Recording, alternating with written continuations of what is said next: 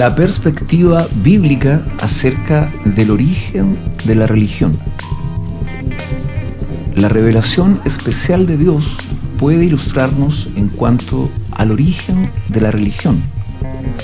Nos familiariza con el hecho de que solo Dios puede explicarnos de qué se trata la religión. Si quisiéramos explicar su origen, debemos partir de la presuposición que Dios existe, ya que es imposible concebir una religión concreta que carezca de Dios alguno. Si la religión no se basa en la realidad, es entonces una ilusión falaz que quizás tenga cierto uso práctico para el presente, pero que a la larga demostrará ser un fiasco. Además, dado que el ser humano no puede por sus propios medios descubrir y conocer a Dios, fue necesario que Dios se revelase a sí mismo.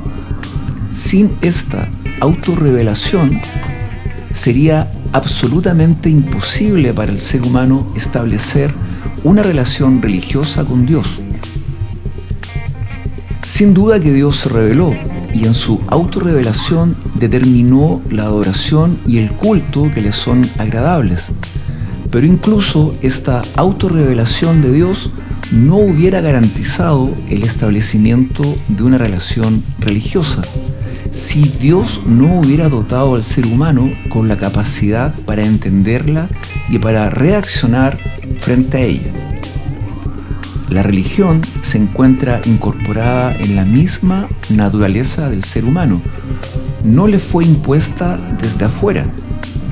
Es un error pensar que el ser humano existió primero sin religión y que posteriormente fue dotado con ella como algo adicional a su ser, debido a que fue creado de acuerdo a la imagen de Dios.